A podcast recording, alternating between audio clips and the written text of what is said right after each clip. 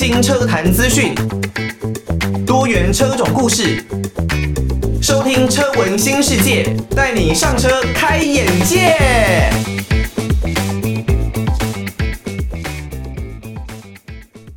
欢迎大家收听车闻新世界，我是主持人艾格。刚刚听到的这首歌曲呢，是来自于轻松玩乐团的《看清》。那当然呢，如果你没有听到这一首歌的话，代表的呢可能是呃你是使用 Podcast 的平台来收听我们的节目。那非常感谢大家使用 Podcast 哦，Podcast 的好处我觉得真的很多，这也是未来算是有一点时代潮流的一个趋势吧，因为它能够做重播，然后呢可以根据你想要的，根据你的标题来决定你有没有想要听这一集的节目哦。所以呢，现在我也都会觉得哇。标题的命名应该真的是相当的重要，不过比较可惜的呢，就是因为版权方面的问题啦，所以我们没有办法很直接的把整首歌给放到我们的网络平台当中。但是现在因为各式各样的音乐的 App 啦，或者是一些音乐的影音平台，那大家找到轻松玩乐团的看清，应该是没有什么问题哦。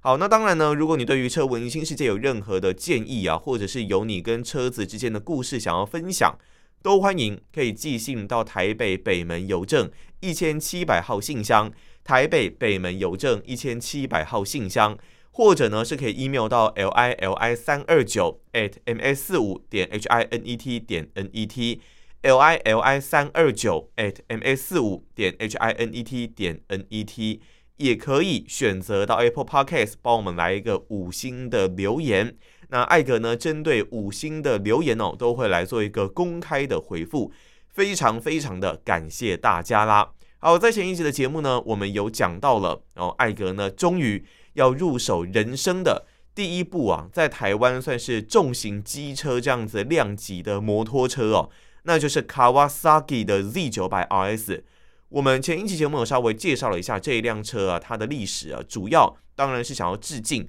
哦，一九七零年代那个时候的 Z1。那现在整辆车的设计呢，在外观的方面，基本上都还是尽量保持着复古的元素哦哦，不管你说是可能算是这个双圆表，还有呢单元灯，另外圆形的后照镜，以及呢这种硕大的水滴型的油箱。还有它整个车身构造造型的一个样式哦，就是让你会觉得很像是有一点大型版的野狼这样的感觉了。当然我知道一些本格派的玩家一定会觉得，哇，你拿这一台车跟野狼比，但是我说的是它那种骑乘起来的感觉，还有它的外观看起来的感受，确实跟这一些的复古街车很有相似的地方哦。那过去的 Z1 呢，它更加的细长，更加的瘦长。现在的 Z900RS 它比较肥硕，比较粗壮，比较壮硕一些啊，让你骑上去呢，真的会有一种嗯很有阳刚味的成熟男人的韵味哦。当然，这这也取决于你骑在上面的人，他的外观设定是什么样子哦。不过这辆车，我相信在外观上应该是不会让太多人失望哦。那它的内在又是如何呢？哇，刚刚听到的是王杰，来自王杰的《我是真的爱上你》。我对于这首歌真的是非常非常有感触哦。那这首歌呢，之前大学的时候吧，在 KTV 的时候，因为我自己本身还蛮喜欢一些比较偏老式的哦，比较经典的，像比方说我们这一集讨论的这一辆摩托车 Z900RS，也是我相当喜欢的这种复古经典的元素。所以呢，我还蛮喜欢借由像是九零年代、八零年代那个时候的，不管是影视还是音乐的作品，来回味那个时候，也许我刚出生，然后那个时候的台湾，那个时候我爸妈到底是过着什么样的生活？哦年轻的时候的他们是怎么样去打拼的？然后在那一个时代时空背景之下，人们是怎么生活？社会上是什么样的风气？所以呢，那时候我就很喜欢王杰的这一首《我是真的爱上你》。那在大学那个时候，又有点算是我情窦初开的一个年纪吧，所以对于这首歌会觉得哦，偷偷的哦喜欢一个人，准备要告白不告白，或是刚告白，或者是又可能告白失败，但是想让他知道说哦，我是真的已经爱上他这一位的女生这样子。所以呢，这首王杰的《我是真的爱上你》唱出了很多。那个时候应该算是有类似同样心情的男性，他们有的这样的一个感觉。当然，王杰这位歌手我也是非常的喜欢哦。他过去以他这种很高亢、很有爆发力的嗓音，很有魄力的一个唱腔，让很多台湾人呢都非常非常的喜欢他，甚至对岸的听友、对岸的歌迷也对他算是非常的喜爱。不过后来，当然因为王杰可能因为成就不凡啦，那据我身边认识他的朋友所说呢。也是因为那时候在事业巅峰，所以呢，在行事作风、讲话的风格上面，也许有比较大的一个讨论的空间，所以呢，遭到他人啊比较不开心，或者呢，甚至可以说是有点嫉妒的这样子的情形出现，所以呢，被下毒了。那那个时候呢，被下毒毁嗓啊，整个嗓音是被毁掉，那甚至头发呢，也只剩下百分之二十哦。所以在那一个时候的王杰，你就可以想象得出来，他的人红的程度啊，是非多的程度，到底是有到多夸张了。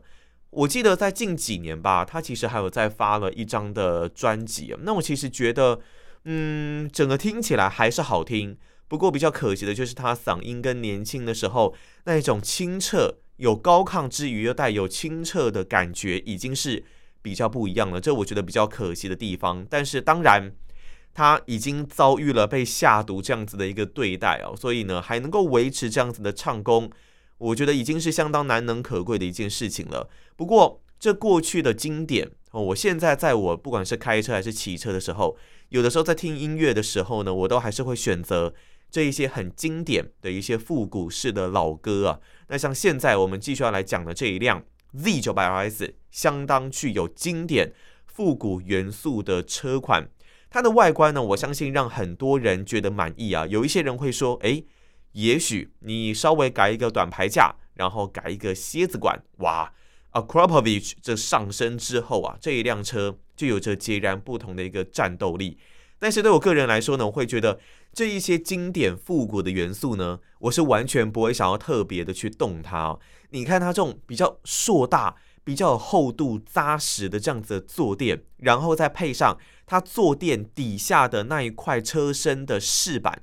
往后些尾的延伸出来，哇，这样子的车身设计，整个很流线、很顺畅、很 smooth 的感觉，加上它的这样子比较肥厚的轮胎，你应该不会，我我很喜欢这种经典复古的感觉，我不会想要再用现代的一些。呃，比较张扬的一些改装配件来去做其他的点缀哦，我觉得现在的设定就很棒。当然，你说蝎子管非常非常的棒，现在很多媒体他们的试车其实也有一款这样子有蝎子管的一个车款来出现。不过我很喜欢，但我觉得原本的感觉诶也不错。那据我这一边呢所试乘，我朋友他之前的 Z900RS 哦，他所带给我的感觉呢，这种。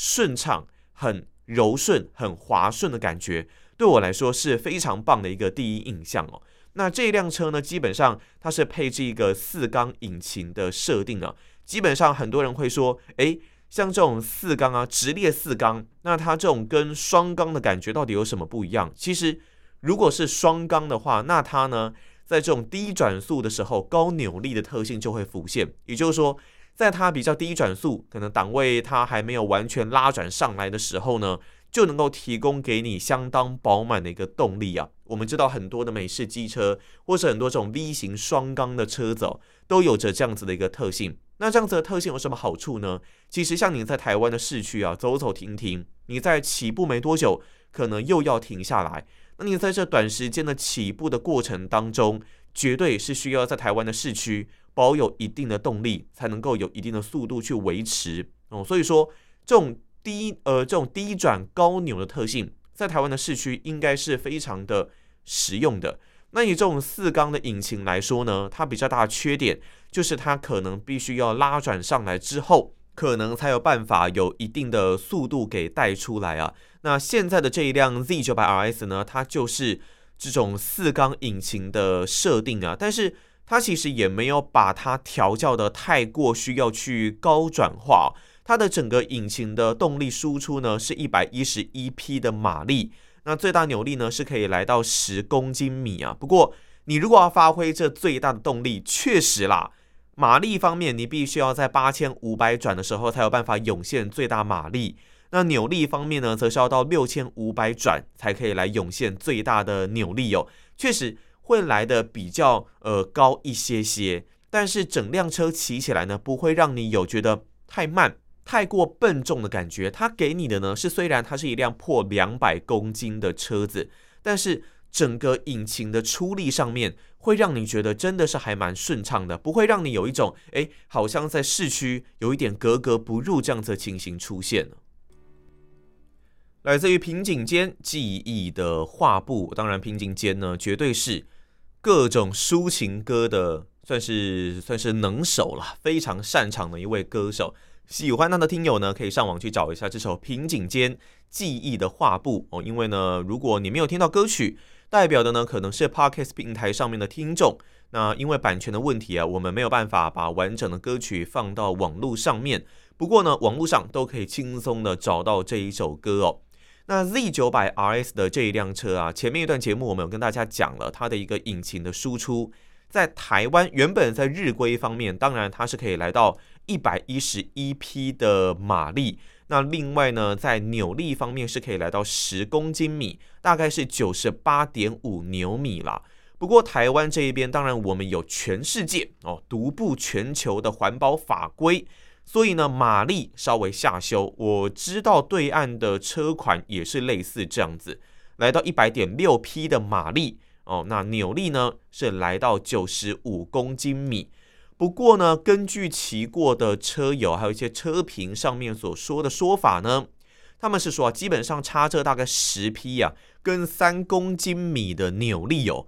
基本上是骑不太出来的啦，除非你是非常非常具有经验的骑士，不然的话呢，应该是没有差到太多。你不要像台湾的 MT 零九这样子被阉割三十多匹啊，那基本上应该是没有太大的差异的。那无论如何，不管是一百一十一匹还是我们这一边的一百匹左右哦，那主要在车厂这一边，他们呢都是。跟 Z 九百相比的话，他们有让动力稍微的更加提前，动力带来稍微的更加提前哦，让这一辆车本身呢，它更亲切，比较好来上手啊。那也去除原本啊 Z 九百哦这种比较偏跑车这一边的 Z 九百 RS 的双生车啊，它比较凶狠的这一个面貌哦。另外呢，在现在现代的车款，虽然它是复古的外表，我们也不要求配置太多的电控。但是基本的一些控制设备呢，例如像是华梨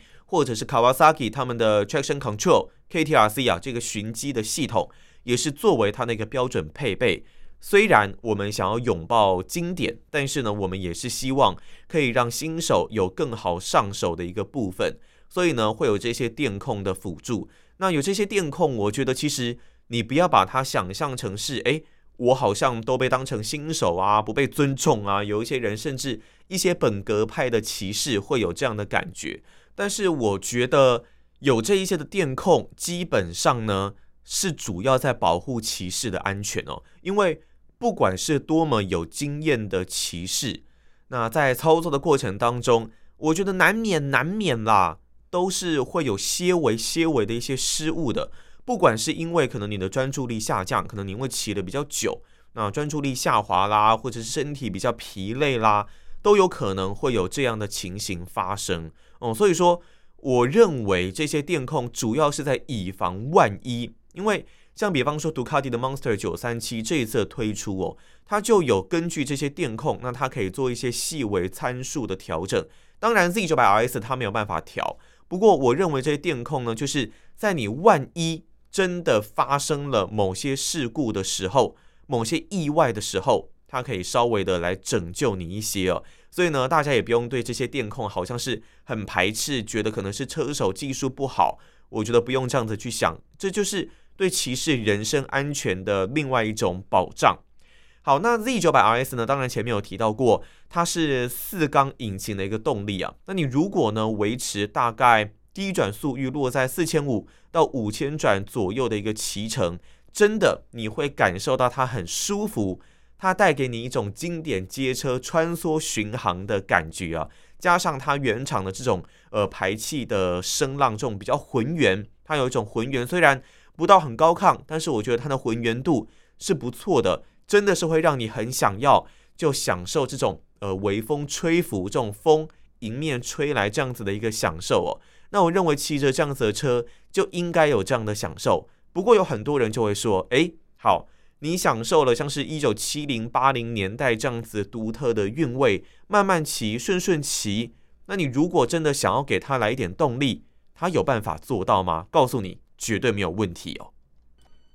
来自于周蕙替身的这一首歌啊，如果你刚刚没有听到这首歌曲的话呢，可能是因为你使用 Podcast 的平台，那因为版权的关系啊，所以我们没有办法把完整的歌曲给放到节目当中。不过没有关系啊，现在影音的平台呢，上面都可以做搜寻，周蕙的替身，大家可以去听看看哦。好，那 Kawasaki Z900RS 的这一辆车啊，我们前面有提到过。它如果做长途的巡航，然后慢慢骑，顺顺的骑，绝对可以带给你一种回到过去截然不同的享受。但是如果你真的要它暴力，也绝对没有问题啊！毕竟它这一百多匹的马力，也绝对不是省油的灯啊！如果你真的把它的转速拉到大概超过七八千转，哇，那它那种速度感会有一点像是。海啸般袭来的感觉哦，那这种四缸引擎的高转特性呢，马上就发挥得淋漓尽致。虽然它这一部车的设定已经是有把整个动力给提前了，但是如果你真的拉转上来，那种速度感涌现上来的感觉，一定会让你永生难忘哦。我觉得它这样子的设定也算是符合两边的骑士需求了。如果你真的是想要这种顺顺骑、慢慢骑，享受沿路的风景，享受这种微风吹拂感觉的骑士，那这辆车在五千转、四五千转左右，三四五千转，绝对能够带给你这样子很轻松的感觉。但如果你今天稍微的想要去跑个山，那你想要呢感受一下它的速度，你把转速拉到七八千转以上。也绝对可以带给你另外一种不同的境界啊！所以谁说马力跟扭力可能只能够二择一呢？这一辆车确实在两边，在天平的两边都能够带给你绝不妥协这样子的一个个性哦。那再加上其实呢，它这种呃全新的眼型钢管的车架，以及 KYB 的这个四十一 mm 全可调倒立式的前叉。还有水平 Backlink 多连杆架构的弹簧预载，阻尼回弹可调的一个后避震哦。虽然整体来说，它绝对不像是仿赛或是那种运动型街车那样子很强悍的设定，但是你今天要顺顺骑，你今天要暴力骑，这一台车绝对都能够来满足大家的一个需求哦。所以它看似温驯啦，但是也绝对是能够贴紧地面。虽然呢，它的车重是来到两百一十五公斤啊，可是你如果要做一些的快速换位，或者是你在过坑洞的时候，它不会带给你那一种不舒服的回馈哦，它反而呢会给你蛮多的一些响应，然后呢让你更有信心的把角度压得再稍微低一点点，然后呢再更大胆的去尝试一点，完全就是为了骑乘而生的一部车哦。来自于艾薇失重前幸福。我记得对于艾薇第一印象，因为我知道他是萧敬腾旗下的艺人。不过他之前上综艺玩很大的时候，我对他的印象是还蛮深刻的。他真的还蛮敢玩的。那另外呢，他也有去上全明星运动会这一档节目哦，在里面的表现呢，真的是相当的霸气。那也展现出他其实你不要把他设定成是很柔弱的一个玉女歌手哦，他应该算是。敢爱敢恨，类似这样子的一个歌手，这一首《失重前幸福》也推荐给大家。那这期节目我们其实呃再度的把 Kawasaki Z900 RS 哦，它的整个内部的动力，还有它骑乘起来到底是什么样的感觉，稍微的跟大家再来做了一下介绍哦。其实基本上这辆车呢，我觉得它就是取得一个平衡最棒的一辆车子。那你说？如果你要骑美式机车，你可能偶尔要享受山路上面的乐趣会非常的困难，因为过弯就不是它的强项嘛。那你如果今天是骑仿赛，你要骑这种类似公升级的跑车，在日常的舒适度上面又会打了一些折扣。所以，如果你今天真的是想要有一部很平衡的车子，能够偶尔让你感受一下热血，那平常呢又能够顺顺的骑，带给你顺畅的舒适享受的车子，Z900 RS 应该是大家很棒的一个选择。谁说如果我要日常通勤，那这种黄红牌的车子我只能选择大洋呢？其实有这种换挡啊，能够自己操控车子的乐趣，我觉得是很棒的。Z900 RS 的出现哦，应该是能够确实来满足两者兼备的渴望。那加上，因为现在其实 Z900 RS 啊，它大概自从二零一九年那个时候有做了稍微一些的微调以及年式的翻新之后，近期啊一直没有再传出大改款的消息哦。有可能是因为现在台湾的环保法规